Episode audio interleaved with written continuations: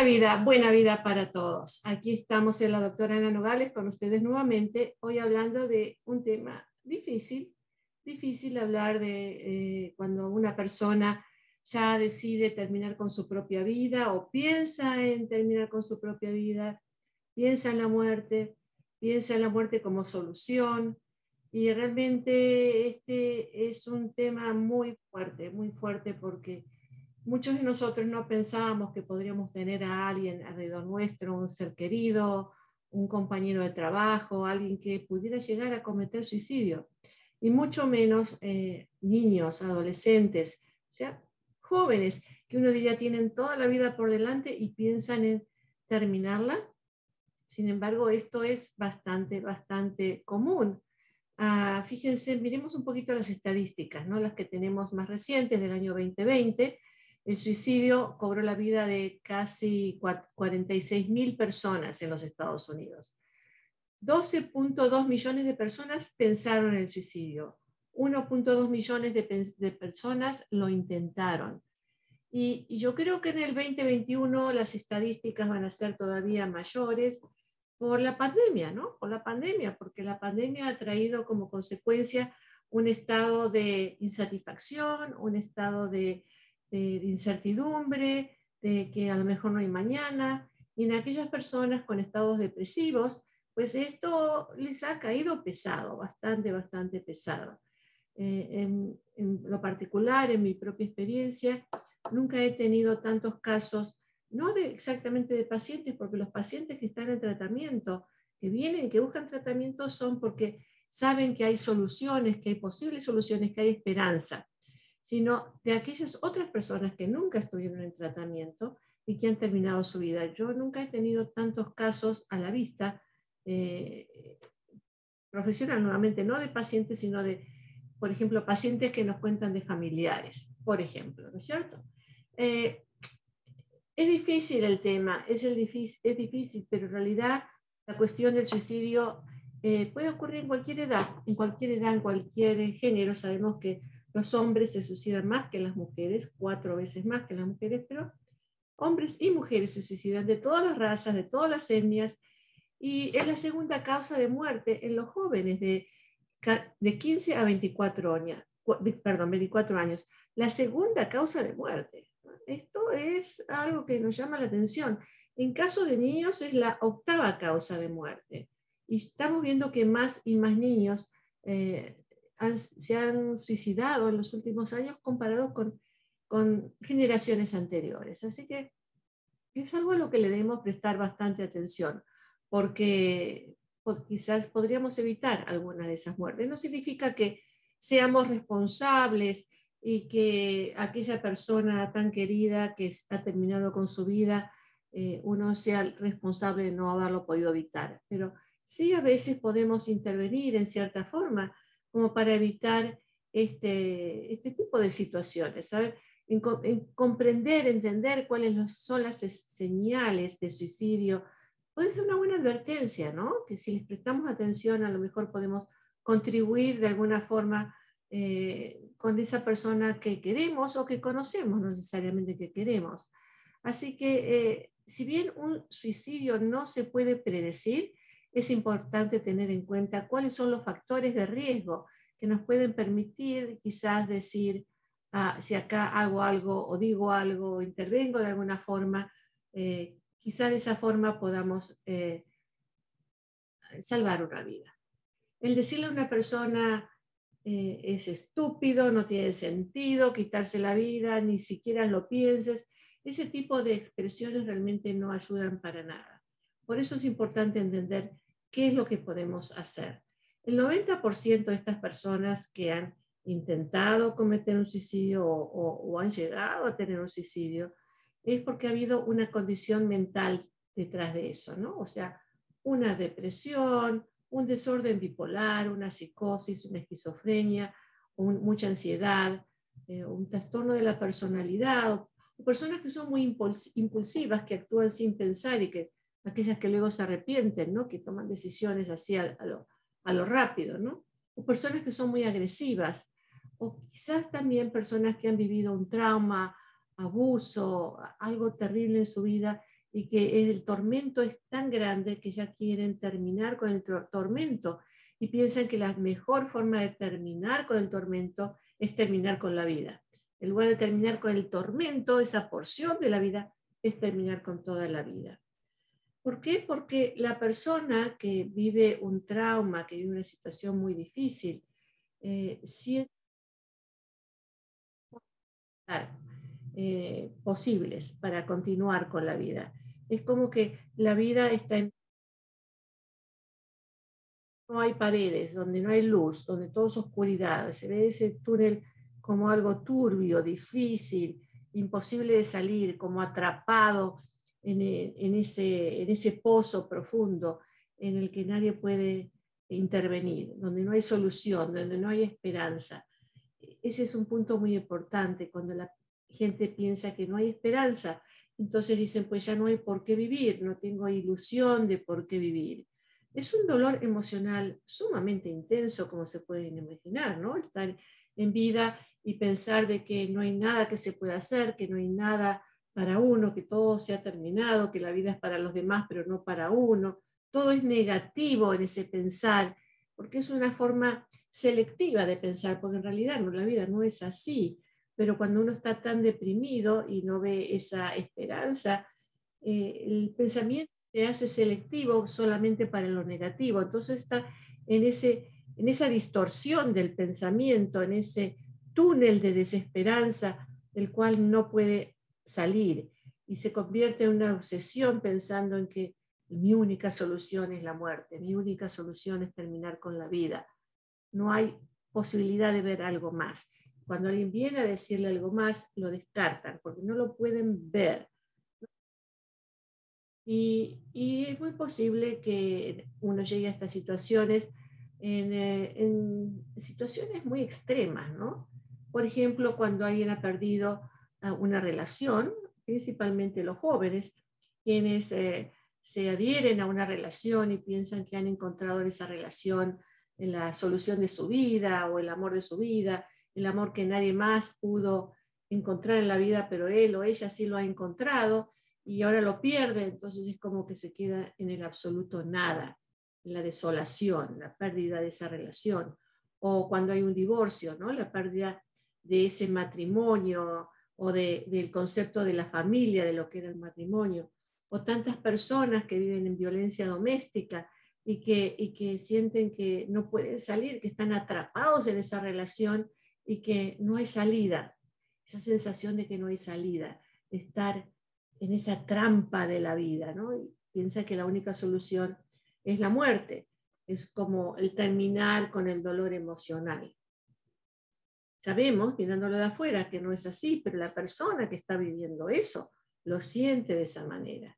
Y eh, muchas de esas personas que han vivido estos traumas, eh, también, por ejemplo, gente que ha vivido eh, un problema financiero muy grande, que lo ha tenido todo y de pronto no tiene nada, o, que ha tenido poquito y no tiene nada, se quedó sin nada, aquella persona que, que indigente, ¿no?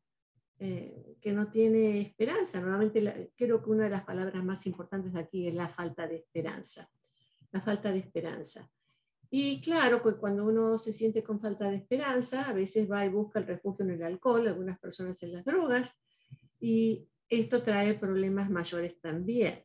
Acuérdense, yo siempre les repito que el alcohol, que parece ser algo que nos puede levantar el ánimo, a la mayoría de la gente, a mí realmente no, pero a la mayoría de la gente sí, el alcohol es un depresor, entonces si uno toma alcohol, parece que le levanta el ánimo y al ratito se le cae nuevamente el ánimo, o sea, entra más depresión.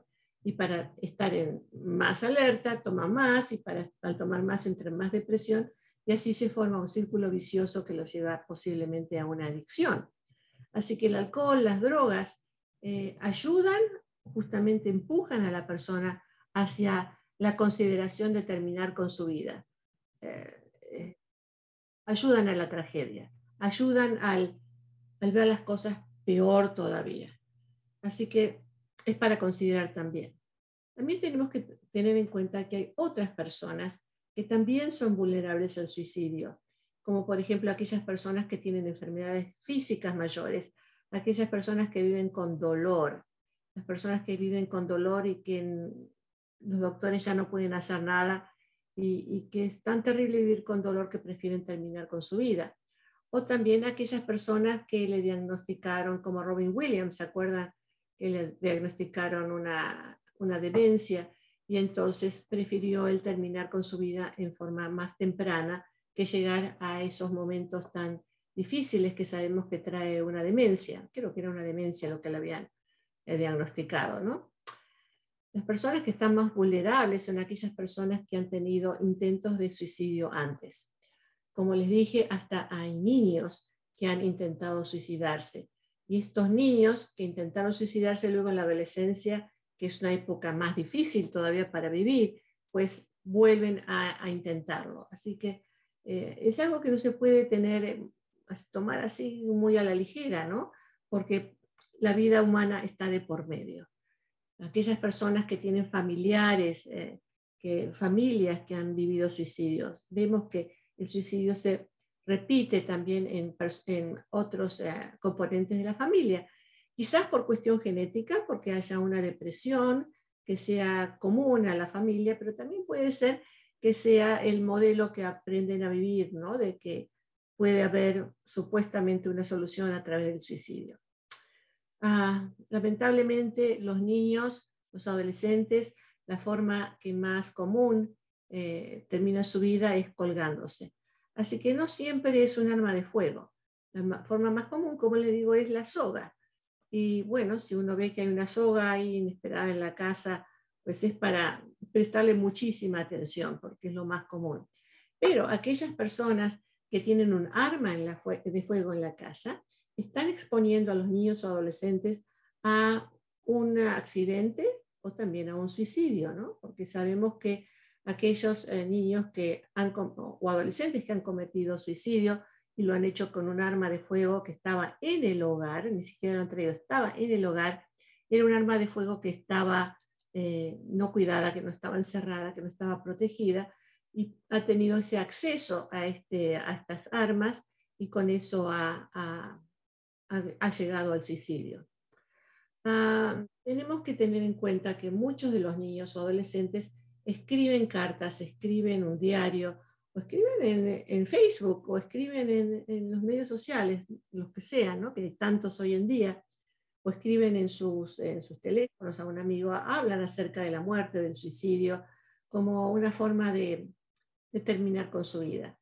Generalmente los casos más severos son aquellos niños o adolescentes, o adultos también, que no dicen nada acerca del suicidio, que esto viene como algo totalmente inesperado. Porque aquellos que escriben, que llaman, que dicen eh, acerca del suicidio, de terminar con la vida, generalmente son los que están buscando atención, están buscando ayuda y no son los que generalmente terminan suicidándose, sino los otros que nunca han dicho nada. Así que por eso es que es difícil poder pensar en prevenir, pero si podemos prevenir una muerte, pues qué bueno, ¿no es cierto? Porque la, vida de una persona no es solamente de la persona, es de todos los que lo rodean, de la familia, de, los amigos, de todas las personas que de alguna forma tienen un afecto relacionado con esa persona. Y al escribir, eh, a veces hablan de eh, despedidas, eh, me estoy despidiendo, me voy a ir, y no ponen específicamente a dónde, pero se despiden, o pueden estar desprendiéndose de posesiones, regalando sus cosas, y uno dice que es generoso, pero en realidad se está desprendiendo, por ejemplo, la gente mayor se desprende de sus cosas para terminar con su vida, para poder dar lo que tienen, ¿no? O hacen arreglos de, de sus documentos o de sus propios funerales, como que ya van viendo la terminación de su propia vida. Entonces, Veamos quiénes son los que están más a riesgo. Eh, las personas que eh, se sienten con falta de apoyo emocional, que se sienten aisladas, que no tienen con quién hablar, que no tienen eh, un refugio, que no tienen, sienten con quien nadie las puede comprender, que son diferentes a los demás y que su situación es muy única, que nadie los va a poder comprender. Esas personas están a bastante alto riesgo. Los niños, que en esta categoría también son aquellos que están viviendo una situación muy peculiar en el hogar, como el divorcio de los padres o, observando violencia doméstica y no la pueden tolerar, no pueden tolerar ver a su madre sufriendo, por ejemplo. Eh, ese tipo de, niños son los que a veces buscan el, terminar con su vida. Niños o adolescentes que tienen problemas en las escuelas, que, que no tienen los grados suficientes, que en la casa le pone mucha presión para que tengan buenos grados y no pueden llegar a esos grados que quieren o que le hacen bullying en la escuela, bullying por ser gordo, por ser delgado, por ser alto, por ser bajo, por ser linda o por ser fea, por lo que sea, ¿no? El bullying lamentablemente es tan, tan nocivo en los jóvenes que buscan tanta aceptación y cuando al revés viven el bullying, pues viven situaciones de una tragedia contra su propia autoestima, ¿no? Es muy doloroso para ellos, muy doloroso. Ah, podemos pensar que otro factor importante, contribuyente al llegar a, estas situaciones eh, extremas, son las personas que eh, sufren el estigma asociado con la cuestión de salud mental. ¿Cómo voy a pedir ayuda? Se supone que yo tengo que ser fuerte, se supone que yo tengo que poder solucionar mis problemas sola o solo, ¿no? Se supone que tengo que ser suficientemente hombre o suficientemente mujer para arreglar mis propios problemas. Y estoy tan mal que ni siquiera yo puedo. Entonces, ¿cómo voy a pedir ayuda? son las personas que están más a alto riesgo, porque las personas que piden ayuda, pues generalmente encuentran sus soluciones, quizás no tan a corto plazo, pero habiendo tenido una visión más a largo plazo de su vida, no tan inmediata de que tengo que terminar con esto ya, ahora, porque es intolerable, ¿no? Entonces, aquellas personas que no pueden buscar atención psicológica de salud mental o atención médica, son aquellas que están más vulnerables. Por eso el estigma acerca de la salud mental es tan, tan importante, más en nuestra comunidad latina, donde todos queremos sonreír, todos queremos estar bien, todos queremos mostrarnos bien cuando no lo estamos. Ah, otra cosa es las creencias culturales y religiosas, las creencias de que el suicidio es doble, un dilema personal. Y esto no se da tanto en nuestra comunidad latina, se da más comúnmente en la comunidad asiática, ¿no?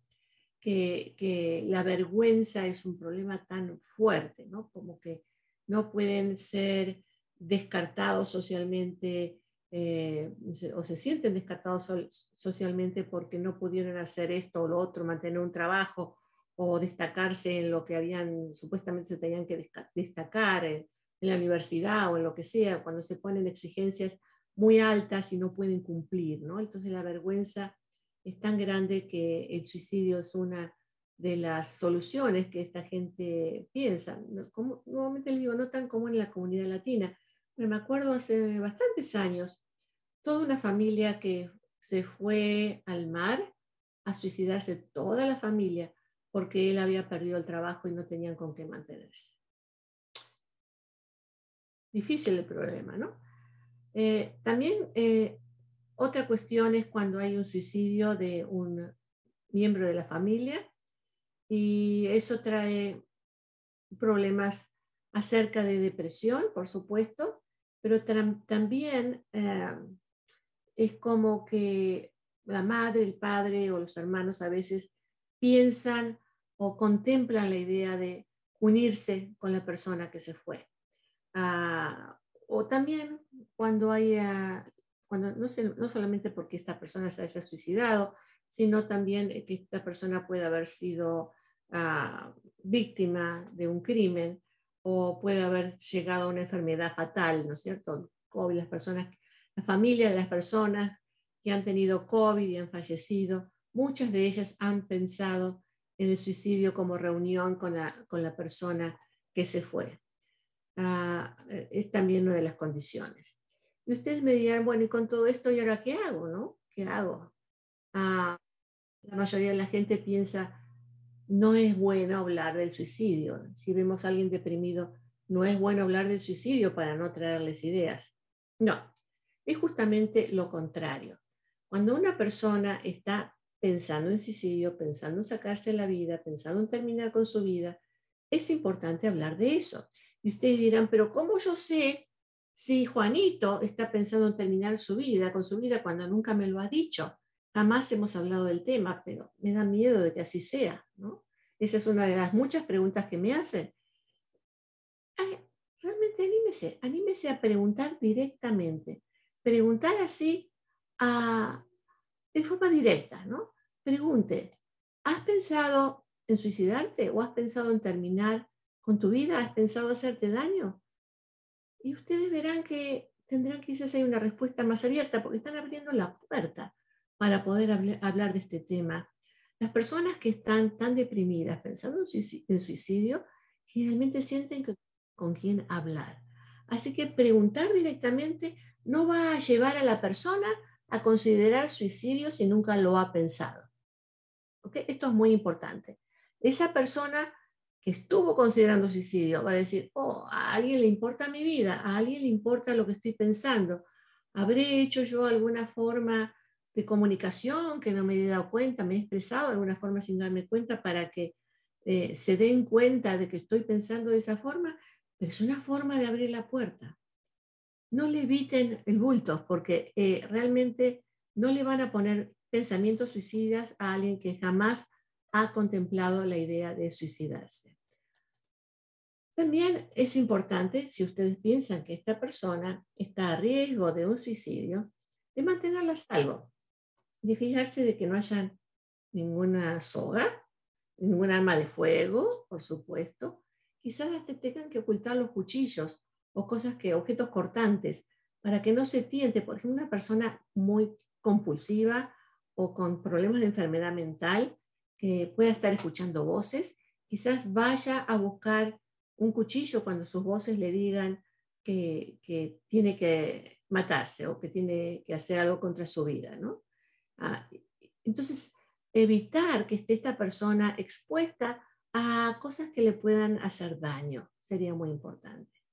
Eh, es, para, para poder mantenerse eh, seguro, en cierta forma, aunque el seguro no existe, ¿no? porque hay muchas formas de cometer un suicidio, pero es, es una de las medidas que podemos comprender.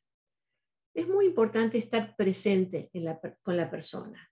O sea que si sabemos que alguien está muy deprimido, no criticarlo, no decirle, estás muy deprimido, ya sal de esa situación, ya muévete, hay cosas en la vida que hacer. No, la persona deprimida no va a pensar de esa forma porque usted o yo le digamos, ya salte, ya, ya es hora. No, la persona que está muy deprimida no ve lo que una persona no deprimida puede ver. Así que no tenemos que descartar esa línea de pensamiento, pero sí podemos pensar en el estar presente. Si estamos viviendo en la misma casa, estar presente, que ese, ese niño, niña, adolescente o adulto o personas mayores, porque también hay muchas personas mayores que, que terminan suicidándose para no sufrir, poder estar presentes en la vida de, ellos, de, estar, de que sepan ¿no? que tú eres amado o amada, aquí estoy contigo todo el tiempo, la mayor parte del tiempo que pueda.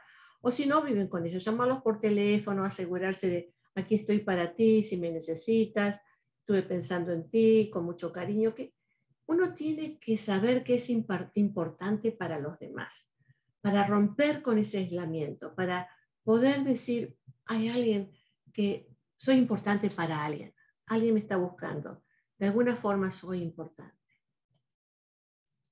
También podemos ayudar a establecer esa conexión con, por ejemplo, otros miembros de la familia. Me acuerdo un caso de, en realidad de un gran amigo, ¿no? que estaba peleado con toda la familia, vivía totalmente aislado. Nunca habló de suicidio, pero eh, sufrió mucho por el COVID y pensamos en una reunión de amigos que era importante conectarlo con su familia. Hicimos todo lo posible para que se volviera, volviera a conectar con su familia. Y fue un gran alivio, un gran alivio poder hacer esa conexión. Es decir, poder tener la conexión con la vida, ¿no? Conexión con lo que ha sido o es importante para uno, no desconectarse. Cuando uno se desconecta es cuando realmente entra en más problemas. Así que el mantenerse comunicado con esa persona es fundamental. De la forma que sea, hoy en día tenemos tantas formas, ¿no? De tantos medios. Eh, si no son en persona, pues son en WhatsApp, si estamos lejos de nuestro país. Ah, ¿Cómo poder mantenernos en comunicación para poder dar ese mensaje de vida, ¿no? En realidad hay muchos motivos por los cuales eh, vivimos.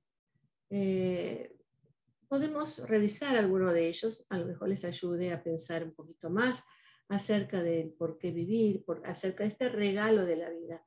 Y es un regalo que no es para siempre, ¿no? Eh, cuanto más avanzamos en la vida nos damos cuenta que es un regalo muy temporario, que se pierde en algún momento, ¿no? Entonces, eh, aun cuando personas longevas parecería que van a vivir toda la vida, como la reina Isabel, y llegó su momento en que también se tuvo que ir, ¿sí? Pues todos nos vamos siendo reinas o siendo plebeyos, no importa de quiénes, quiénes seamos, tenemos un espacio para vivir la vida, un espacio para disfrutarla. Y, y, bueno, si la persona que piensa en suicidio le cuesta pensar en cómo disfrutar de la vida, a lo mejor lo podemos ayudar a disfrutar de la vida de una forma u otra, ¿no? En realidad, la vida es una invitación a aprender, es una escuela. Y en cada momento, bueno o malo, podemos aprender algo. Nos pueden pasar cosas difíciles, nos pasó la pandemia, hemos perdido a seres queridos, hemos pasado momentos difíciles y sin embargo podemos aprender igual el valor de la vida, el valor de que estamos aquí, el valor de que todo nos enseña algo, que aprendemos a vivir porque sabemos de la muerte, porque alguien cercano se ha ido y sabemos que en algún momento nos vamos a ir. Mientras tanto que estamos aquí, tenemos que aprender. Aprender a amar, tenemos que aprender a amar al prójimo y amarnos a nosotros mismos. Eh, hay tanto la vida, ¿no? Tanto para mirar la naturaleza y disfrutarla. Y mirar un árbol y entender que un árbol eh, hoy está verde, floreciente, nos da frutos o nos da flores, nos da vida, y quizás mañana o en otro momento eh, se ha muerto y sin embargo está ahí en pie con sus ramas, quizás nos deje pensar en que no está tan mal del otro lado, pero mientras tanto, de este lado, del lado de la vida, tenemos ese verdor, tenemos las flores, tenemos los frutos, tenemos la naturaleza alrededor nuestro, que son para que la disfrutemos. La vida no es estática, es un continuo movimiento, como las olas del mar. Por eso me encanta a mí mirar el mar y mirar cómo las olas fluyen, vienen una tras otra, una tras otra. Cada ola lo podemos comparar con nuevas experiencias. Cada ola es distinta. Cada ola se manifiesta en forma distinta. Y así es nuestra vida, cada experiencia es distinta. Cada persona que conocemos es distinta, producen emociones distintas. Aprendemos de todo eso. Puede haber una, una ola muy fuerte que, que, nos lleve a tumbar, pero nos podemos levantar y, puede así, de la misma forma pueden haber experiencias que nos hagan sentir que nos hacen tumbar, pero nos podemos levantar de las malas experiencias y aprender que este no era un buen camino, que tenemos que ir por este otro camino. O sea, no hay mal que dure 100 años, dice el dicho, ¿cierto? No, porque de cada mal podemos aprender algo, algo que sea una enseñanza valorable, ¿no?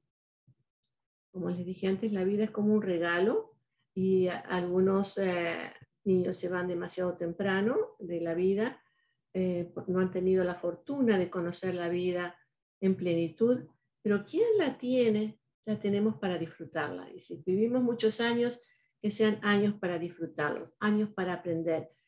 y cuando llegamos a cierta edad, esos años que nos han ah, iluminado o que nos han hecho a las buenas o a las malas aprender, son nuestro legajo para que después podamos enseñarles a otras generaciones, a los hijos, a los nietos, de nuestra propia experiencia de vida, ¿no? Para, para que la vida de ellos sea más llevadera, más inteligente, más llena de experiencias positivas.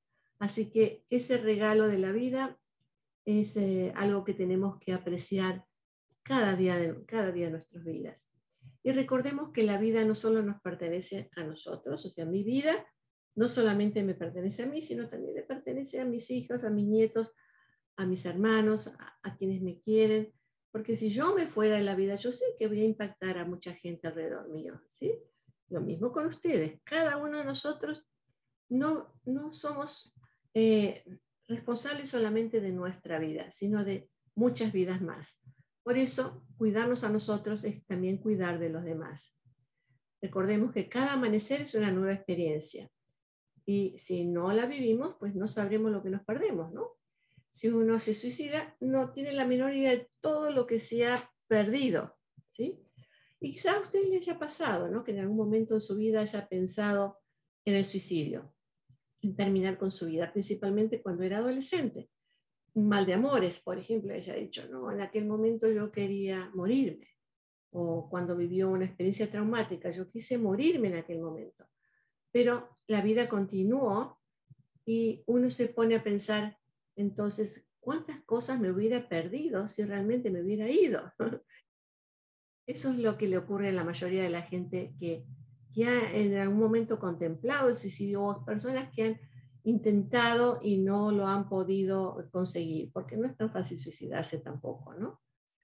Y es así como podemos ser diseñadores de nuestras propias vidas y podemos cambiar el curso de nuestras propias vidas y buscar rumbos más atractivos, eh, porque hay muchas experiencias que nos están esperando.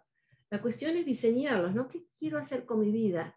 Y ponernos a pensar, ¿no? E, eso, meditar acerca de qué es lo importante para mi vida. Y si hay cosas que no me gustan, si hay cosas que me han hecho mal, si hay gente que me ha hecho mal, pues yo tengo en mis manos la posibilidad de hacer ese cambio, de cambiar rutas, de ir para un lado e ir para el otro, de buscar lo que quiero en mi vida.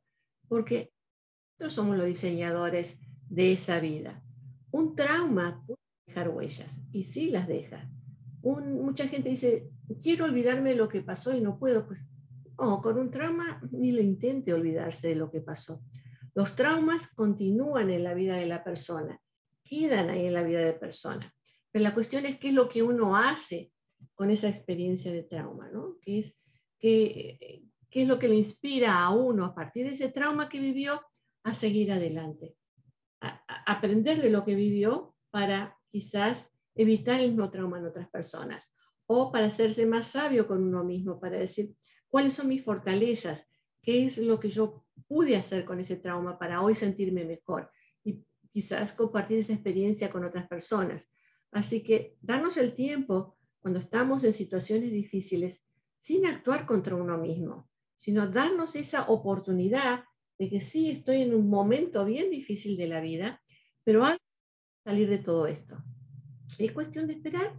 Sí, posiblemente sea cuestión de esperar, pero también de actuar, porque no solamente es esperar, no solamente es decir, espero que las cosas cambien, sino muchas cosas que uno puede hacer en la vida para sentirse mejor y para vivir mejor.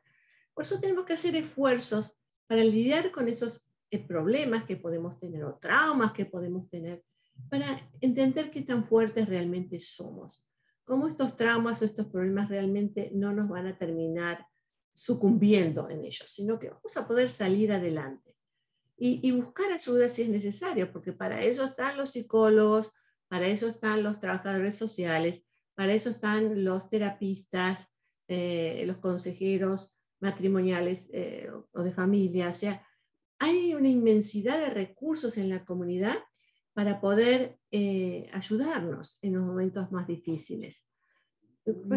Que los momentos más difíciles son también los que nos ayudan a encontrarnos a nosotros mismos, a saber quiénes realmente somos, porque si viviéramos una vida así fácil, relajada, de, vacaciones todo el tiempo, sin ninguna presión, sin ninguna molestia, ¿no? Todo fácil, no sabríamos realmente quiénes somos en situaciones difíciles. Las situaciones difíciles nos ayudan a entender quiénes somos, a entender cuáles son nuestros recursos, a entender en qué camino podemos seguir. La vida es un torbellino de experiencias. Subimos, bajamos con todas ellas. Eh, cuando estamos arriba disfrutamos, cuando estamos abajo nos quejamos y queremos volver a estar arriba y tenemos que ver qué es lo que podemos hacer nuevamente para estar arriba para volver a, a, voltear esta situación, ¿no?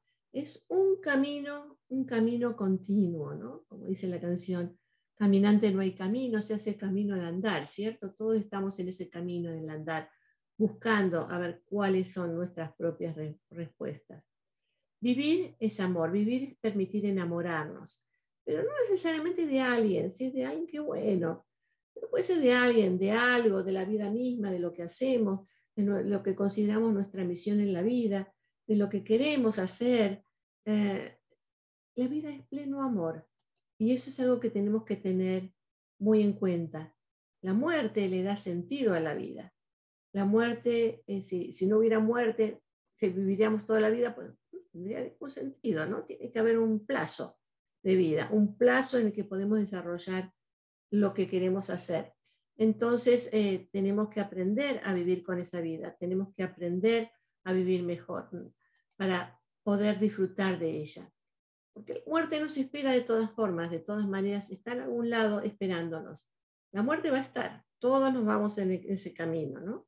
Pero lo mejor es poder disfrutar de la vida antes que nos llegue la muerte, ¿no? Disfrutarla, disfrutarla no significa excediendo, ¿no? Disfrutando significa encontrarnos en nuestro propio camino para disfrutar esa vida.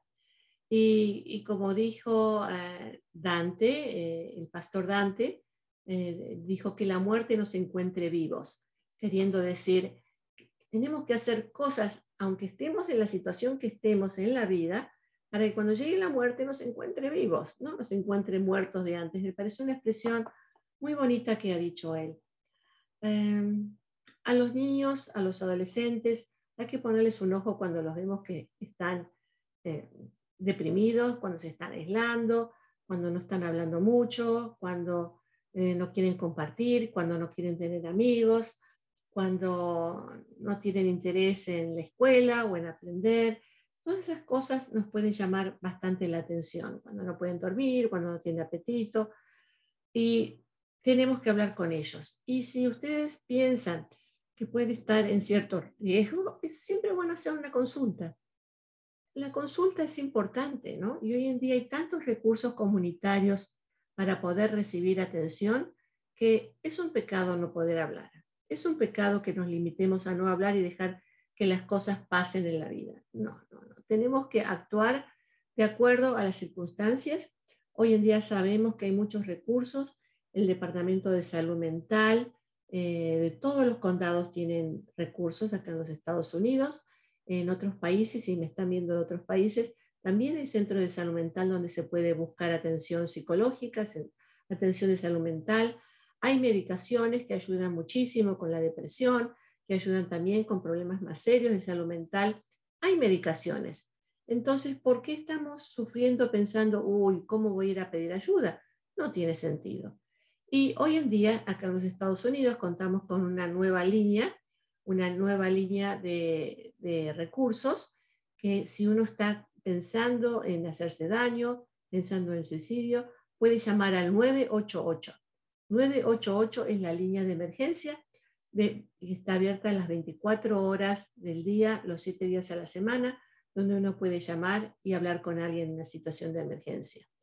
El número de, la línea abierta de 24 horas también de la, de línea de nacional de prevención del suicidio es el 888 628 9454. Se lo repito, 888 628 9454.